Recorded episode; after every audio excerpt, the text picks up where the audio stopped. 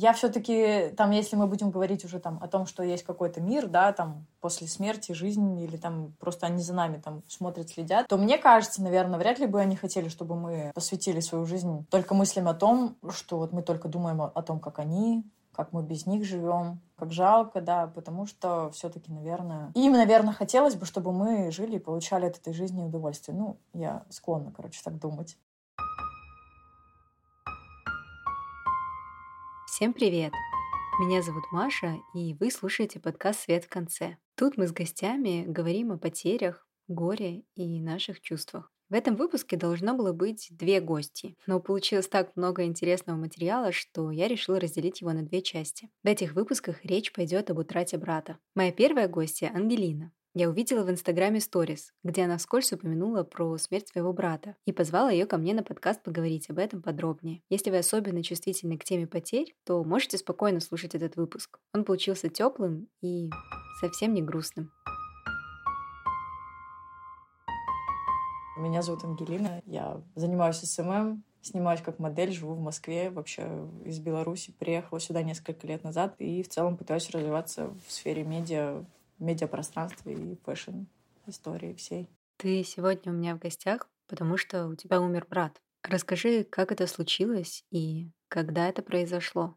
Произошло в октябре прошлого года, и это очень спонтанно произошло. Ну, наверное, у всех это происходит спонтанно. И он был молодой, Ему было 24 года. Он попал в аварию, сел пьян за руль. Вот. Поэтому никому не советую так делать. Опять же, это история про то, что резкий звонок, который всегда вот это происходит, знаешь, в моменте тебе звонит мама или кто-то еще и говорит там, типа, вот он попал в аварию, он там в коме, и ты думаешь, ну, это все будет, типа, как в американских фильмах он сейчас такой в коме, ты будешь с ним разговаривать, он там потом выйдет из комы, вспомнит, что ты ему говорил, и все-все-все будет хорошо. Но, наверное, тут не сработала эта история со мной. И буквально через, наверное, часов восемь позвонила мама и сказала, что все, то есть все, он умер. И в тот момент я просто помню, что я проснулась, и у меня стоял вискарь в холодильнике, и это был вот просто целый стакан виски залпом, потому что я даже не могла воспринять эту информацию как правду, то есть я была в шоке. Ну и в целом через какое-то, наверное, только время я начала осознавать, что это произошло, нужно что-то делать, нужно как-то там понимать, принимать, и до сих пор еще не приняла.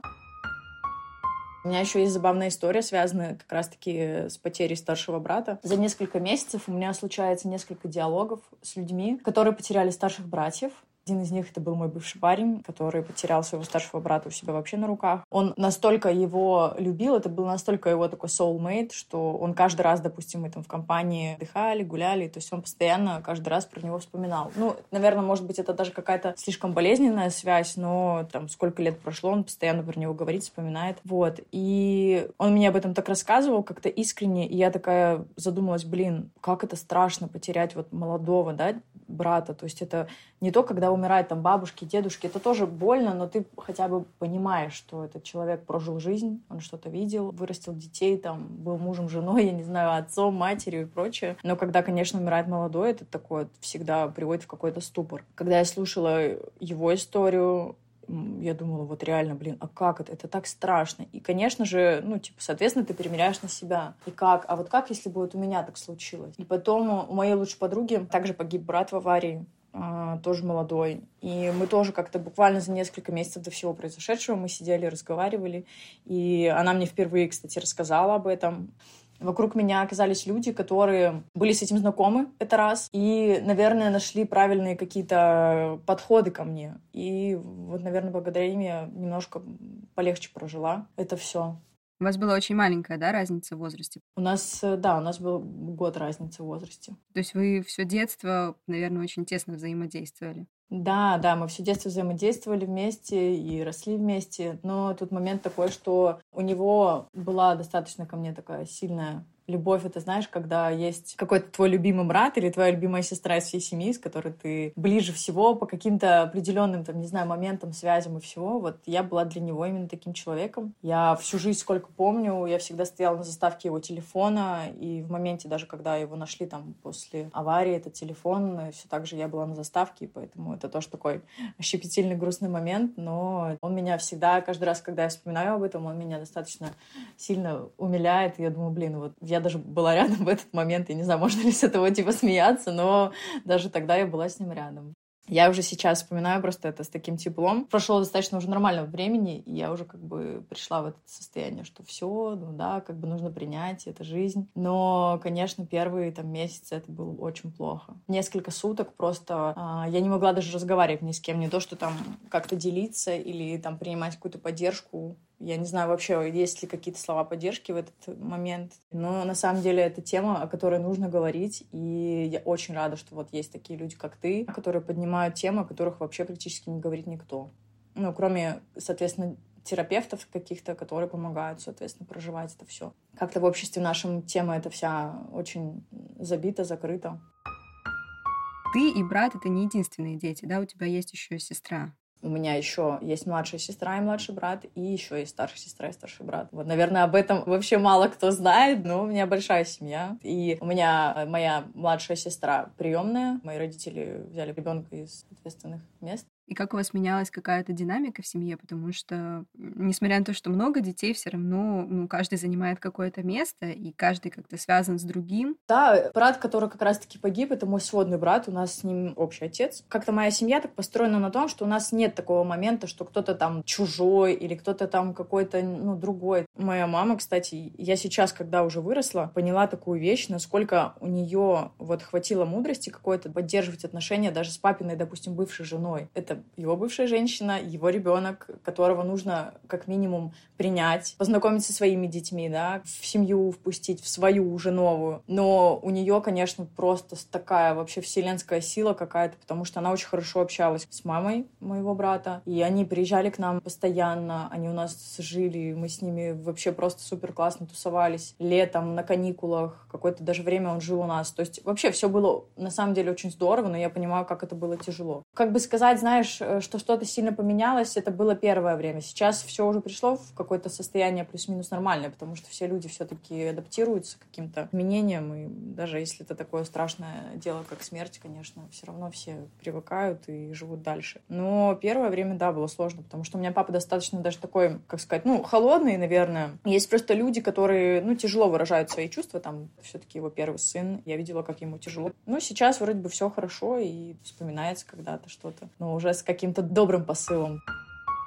Кстати, еще прикольный момент моей семьи, что вот моя младшая сестра, которая приемная, она очень хорошо общалась как раз-таки вот с моим братом. Вообще прям они последние несколько лет, они как-то сдружились, у них вообще супер такая какая-то прикольная дружба была. Но сам прикол, что они вообще абсолютно чужие люди. То есть если мы с ним, у нас с ним один отец, то они вообще по факту друг другу, ну просто никто, они по каким-то родственным связям. У меня достаточно интересная семья. Вот, они прям там сутками переписывались, созванивались. То есть я даже периодически там приходила домой, когда еще жила в Беларуси. Они прям по видеосвязи там разговаривали. Он просто жил в России во Владимире. И они прям такие, все, дружба, кореша, все такое. А я как-то последнее время наоборот. Не то, что отдалилась, наверное, просто когда мы были помладше, конечно, мы общались побольше. У меня было определенное, наверное, ну, не хочу это назвать чувством вины, но мне кажется, у нас у всех после каких-то потерь а, наступает вот этот момент, что, блин, вот я же мог поговорить, я же мог написать. Но первое время я думала, блин, я зашла в наш диалог с ним и просто смотрю, сколько у меня неотвеченных на его вопросы вообще, ну, вообще нет ответов. Он мне отвечает на сторис, и он отвечал мне как моя мама, на каждую просто сторис, огонечки, сердечки. И я вообще просто могла там, ну, даже не отреагировать. И ты думаешь, блин, ну вот почему так происходит всегда? Ты на какие-то там более мелкие, неважные дела или там переписки или еще что-то, ты уделяешь время, а вот так просто пропускаешь это все мимо. Поэтому, если меня кто-то слушает, подумайте о том, что нужно ответить сейчас, написать или позвонить кому-то очень близкому. Это важно не забывать. Все мы живем свою жизнь и как-то во всей этой суете думаешь, да потом, потом, потом. А была ли ты на похоронах и участвовала ли ты как-то в этом во всем? Были ли поминки? Я вообще эту всю историю очень не люблю, вот эту историю с поминками. Нашу, вот эту постсоветскую, для меня это вообще дичь, честно. А похороны я просто, знаешь, я себе иногда задаю вопрос вообще, насколько я хочу это видеть. Я вообще ни разу не была на похоронах. Если у меня есть возможность этого не делать, я не пойду, потому что я не вижу в этом смысла, потому что я хочу запомнить человека таким, живым, молодым в своей памяти. Все равно кому-то придется это сделать, родителям, да, или там родственникам, кто-то это сделает. Но если у меня есть такая возможность избежать этого всего, я его запомнила молодым. Я его запомнила веселым, красивым, живым. И, соответственно, после аварии все, что там было, это, это, соответственно, вообще не для слабонервных зрелища. А я вообще очень слабонервная. Вот, я не хотела вообще этого видеть, и, соответственно, я не поехала ни на похороны, я не поехала ни на какие поминки, но вот я сейчас планирую съездить во Владимир, к нему на кладбище, и вот в целом посетить всю эту историю, но для меня это очень тяжело. Вот ты говоришь, да, ты не ездила на похороны, а вы устраивали какие-то семьей, может быть, посиделки или еще что-то связанное с этим? Нет, у меня ездил вообще один только папа. У нас все это так случилось нетипично, потому что, во-первых, это другая страна, и все это произошло как-то вдали. И, во-вторых, как- как-то, знаешь, мы каждый по-своему пережил это. Просто горе в себе как-то. И вот сказать, что мы там собирались как-то, ну нет. Прям вот такого, чтобы мы собрались там по поводу него. Просто каждый в себе как-то это пережил. А как у тебя было, да? Вот ты говоришь, что у тебя были там подруга, бывший парень тоже, наверное, в тот момент. Просто я три дня вообще... Я, типа, не разговаривала вообще, я не могла в целом воспринимать мир. Я помню, что был октябрь, и было уже достаточно прохладно, и мне, мне было даже не холодно, мне было не жарко, я не хотела есть, не хотела пить. То есть меня вообще не существовало, знаешь, признаков жизни. Я просто как будто бы отключилась на несколько дней, и такой думаю, блин, э, а что вообще, в чем смысл жизни? И ты просто сидишь, прокручиваешь моменты, ты смотришь его Инстаграм, который больше там никак не обновится, смотришь какие-то фотографии и думаешь, блин, ну а что вообще дальше, как, как дальше жить? В чем смысл тогда, если вот все вот так? И очень тяжело было на самом деле. Как раз-таки это стало моей отправной точкой переезда из Беларуси. Не знаю, это все так было связано просто одновременно. Мой бывший парень предложил мне уехать. Он говорит, я типа тебя не оставлю, там, ну, короче, вся вот эта вот романтика заберу. Вот, и я уехала, потому что я понимала, что если я останусь здесь, я останусь дома, мне придется это проживать еще вместе там с родными. Мне на тот момент хотелось убежать от этого. Это может быть как-то эгоистично, но я подумала, что это пойдет реально на пользу мне. Другой город, какие-то занятия, они меня вытащат. Ну, я вообще на самом деле человек такой, я горюю, но для всех я говорю очень мало. То есть, если мне плохо, я показываю свои эмоции, но это они будут такими мимолетными и моментальными, что человек такой, блин, вот она такая сильная, там, да, машина там все пережила. Так. А на самом деле меня это может быть моментами еще несколько месяцев будет там тревожить, в зависимости от того, что произошло, конечно. Потому что вот как раз-таки на это горевание по поводу брата, блин, буквально еще несколько недель назад я занималась такой историей, там, проживания, типа, психосоматика, вся вот это вот, не знаю, кто-то, может быть, пробовал такое, когда ты погружаешься в определенное состояние, и там человек, который тебя сопровождает вот в это, вот в это состояние, с тобой разговаривает, общается, находит твои какие-то психотравмы и пытается их как-то перезаписать. То есть я пробую очень много разных всяких прикольных штук для познания себя и своей какой-то психики. И как раз, когда в это состояние погрузилась, все, опять же, вышло на вот эту тему с братом каким-то образом, я сама даже не поняла как, то есть это все равно работа с подсознанием, никакой там а, выдумки типа моей, что я такого хочу об этом поговорить, нет. Наоборот, у меня эта тема, она такая последняя, которую я хотела бы, наверное, с кем-то обговаривать. Ну и как раз-таки мы дошли до этого момента, что я испытываю определенное чувство вины, я не могу до конца принять, я не могу до конца это отпустить историю, потому что тяжело. И я разревелась прям на взрыв, вот так вот, как, знаешь, как, как в тот день. Я помню, что я рыдала, и я даже не знала, что человек может столько плакать. То есть ты плачешь, плачешь, у тебя не заканчиваются вообще слезы в организме никак. И потом, когда все закончилось, я успокоилась, и у меня вот это, знаешь, определенный катарсис наступил, когда ты такое душевное страдание пережил еще раз. И вот это спокойствие после, и ты понимаешь, что да, в твоей голове как будто бы ничего не поменялось, но стала эта тема без вот этого сжатости, знаешь, момента. Ты немножко подотпустил сил. И ты понимаешь, что да, принял, такой, окей, да, да, да. И теперь каждый день я такая об этом думаю. Больше эта тема меня как будто бы не задевает настолько, знаешь. И наоборот, у меня появились такие, знаешь, мысли добрые по поводу всего этого. Да, все это страшно тяжело, но все-таки это неизбежно, И это нужно принять. И это все такое, знаешь, светлое. Ты думаешь о том, что вот он на тебя смотрит, он там за тобой наблюдает, ты чувствуешь. И я вообще такой человек суеверный, кстати. И какие-то предметы, которые у меня издают звуки в квартире или еще, я не знаю, там вот образно я там умываюсь, и меня что-то начинает там шататься вокруг. И я такая, о, это, это мой братик тут рядом со мной по-любому. Знаешь, я вот это вот психоз какой-то такой. А я такая, мой. То есть тебя поддерживали только парень, получается, раз ты в Москву переехал, ну, там, наверное, какие-то друзья. Ты не обращалась ни к каким специалистам на тот момент? Я очень в целом хорошо отношусь там, к психотерапии, психологии и всей этой истории. Я не думала о том, что мне требуется помощь, потому что как будто бы я справлялась с этим. Ну, первые дни, да, конечно, я думала, блин, как тяжело-тяжело, но когда я через время просто, у меня была уже там сессия с психологом вообще по другим вопросам, и она мне задала вопрос, типа, ты вообще прорабатывала эту историю? Ну, и тогда мы уже залезли там, немножко поговорили, но в целом у меня нормальная была абсолютно реакция, я поговорила, то есть даже без слез, а вот как раз-таки вот практика практика проживания у меня произошла вот абсолютно совсем недавно. Хотя реально прошло уже полтора года, и вот это только сейчас я прям выплакалась. Ну, горя нету какого-то срока давности, и все, все все равно по-разному проживают, поэтому тут у всех, конечно, все очень индивидуально. Кстати, в скором времени выйдет выпуск о горевании. Подписывайся, чтобы не пропустить. Страдать нужно, но, блин, есть некоторые просто люди, я вообще не люблю страдальцев, потому что некоторые люди настолько придают значение вот, это, вот этим страданиям. Ну, пострадай 10 минут в день. Ну, по чуть-чуть, пострадай, пострадай, пострадай. Потому что некоторые люди сутками-сутками страдают. И как раз-таки мне кажется, что это тоже какие-то типы личности, типы характеров. И вот я как-то, наверное, к таким вот бойцам. Первые несколько дней, да, тяжело. А потом как-то начала восстанавливать, восстанавливать, восстанавливать. И держу такую тактику, короче, по жизни. Ну да, бывает, случается всякое дерьмо по жизни, но нужно держать хватку и восстанавливаться. Ты сталкивалась с какой-то изолированностью, потому что все равно такая тема, и тебе не очень, и людям сложно об этом говорить. Не говорить об этом тоже сложно, потому что, там, например, тебе фигово, ну и что ты будешь там рассказывать, как у тебя дела, или слушать, как у другого человека дела. Честно, вообще не интересно, как у другого дела в эти моменты. Там ты же про свои дела не думаешь.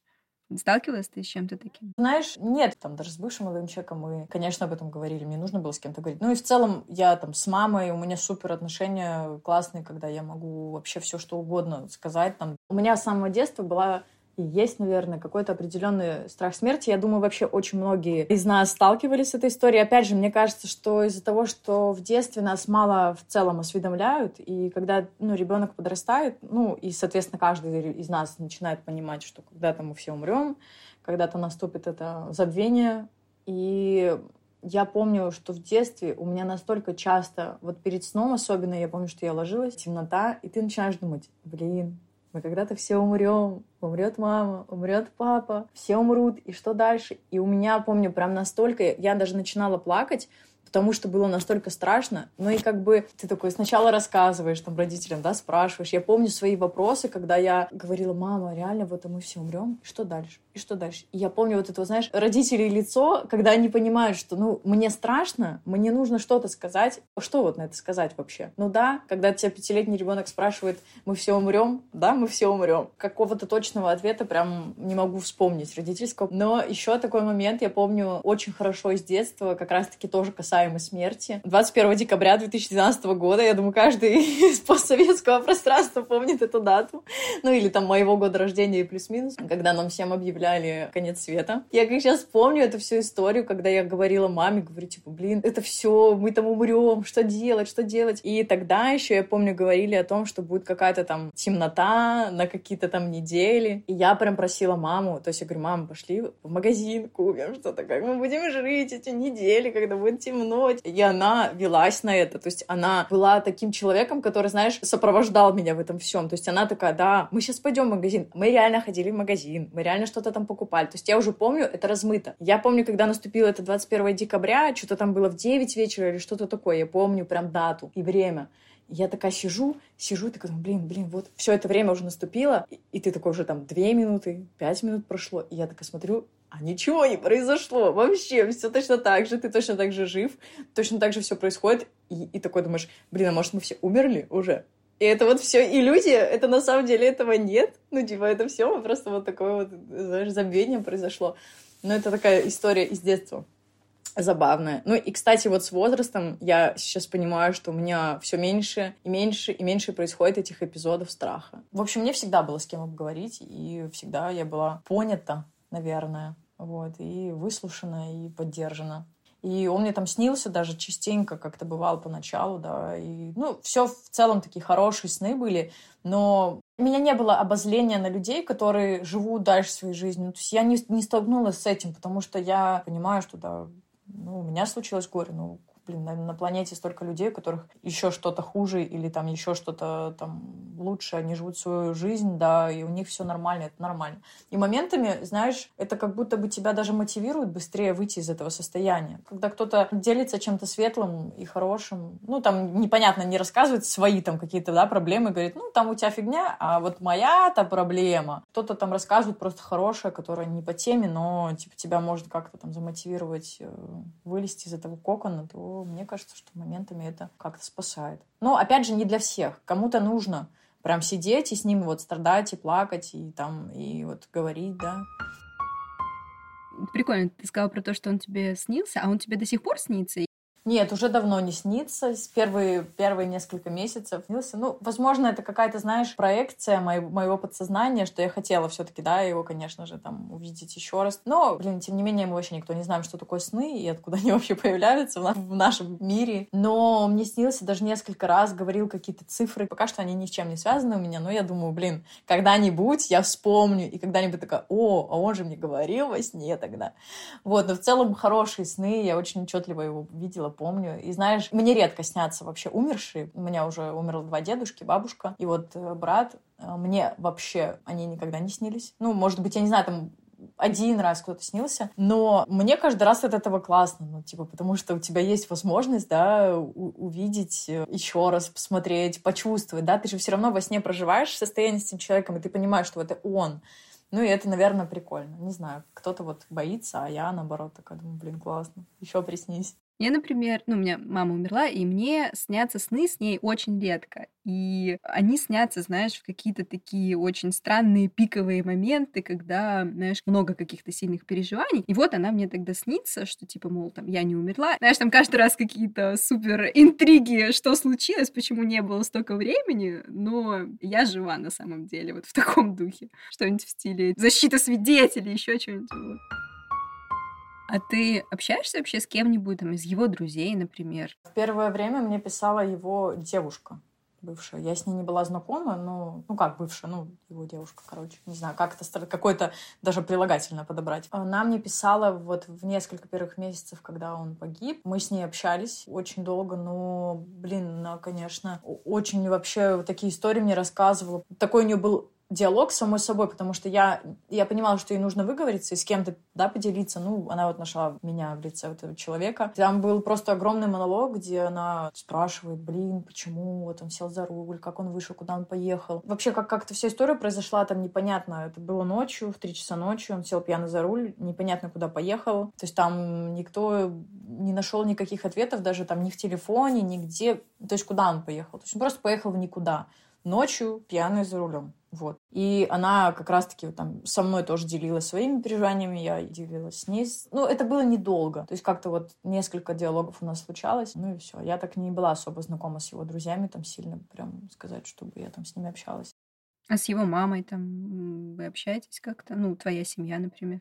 Больше родители поддерживают как-то отношения, я не особо. Понятно, я выразила свои какие-то там поддержки, слова, но, блин, это такие мелочи на самом деле вообще. Ну, в любом случае, я поеду. Тут Ангелина говорит о посещении могилы брата я все равно буду с ней как бы на связи, потому что мне нужно будет там найти место, где он, потому что я же вообще не знаю. И поэтому в любом случае я с ней встречусь и как-то буду контактировать. А как ты вообще пришла, да, к тому, что ты все-таки хочешь э, поехать? Наверное, все-таки у меня в голове вот эта галочка, которая не закрыта, да, в классическом понимании не попрощалась с ним. Но мне хочется просто. У меня есть такое внутреннее желание. Я хочу побывать. Я хочу все-таки как минимум с его физическим тем, что там осталось, есть это же все равно какая-то энергетика и все прочее. Просто как-то соприкоснуться, может быть, на несколько минут хотя бы просто побыть, и все.